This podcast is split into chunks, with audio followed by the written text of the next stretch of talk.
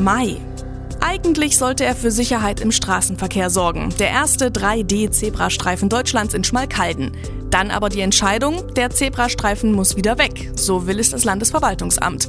Er widerspricht den Vorgaben der Straßenverkehrsordnung. Also wurde aus dem 3D-Zebrastreifen ein normaler. Unwetter haben im Mai für zahlreiche Schäden in ganz Thüringen gesorgt. Besonders schlimm hat es auch Dachwig im Landkreis Gotha erwischt. Eine Schlammlawine hatte eine ganze Straße verwüstet. Auch einen Kindergarten hatte es erwischt. Der musste kurzzeitig in das Gemeindehaus umgesiedelt werden.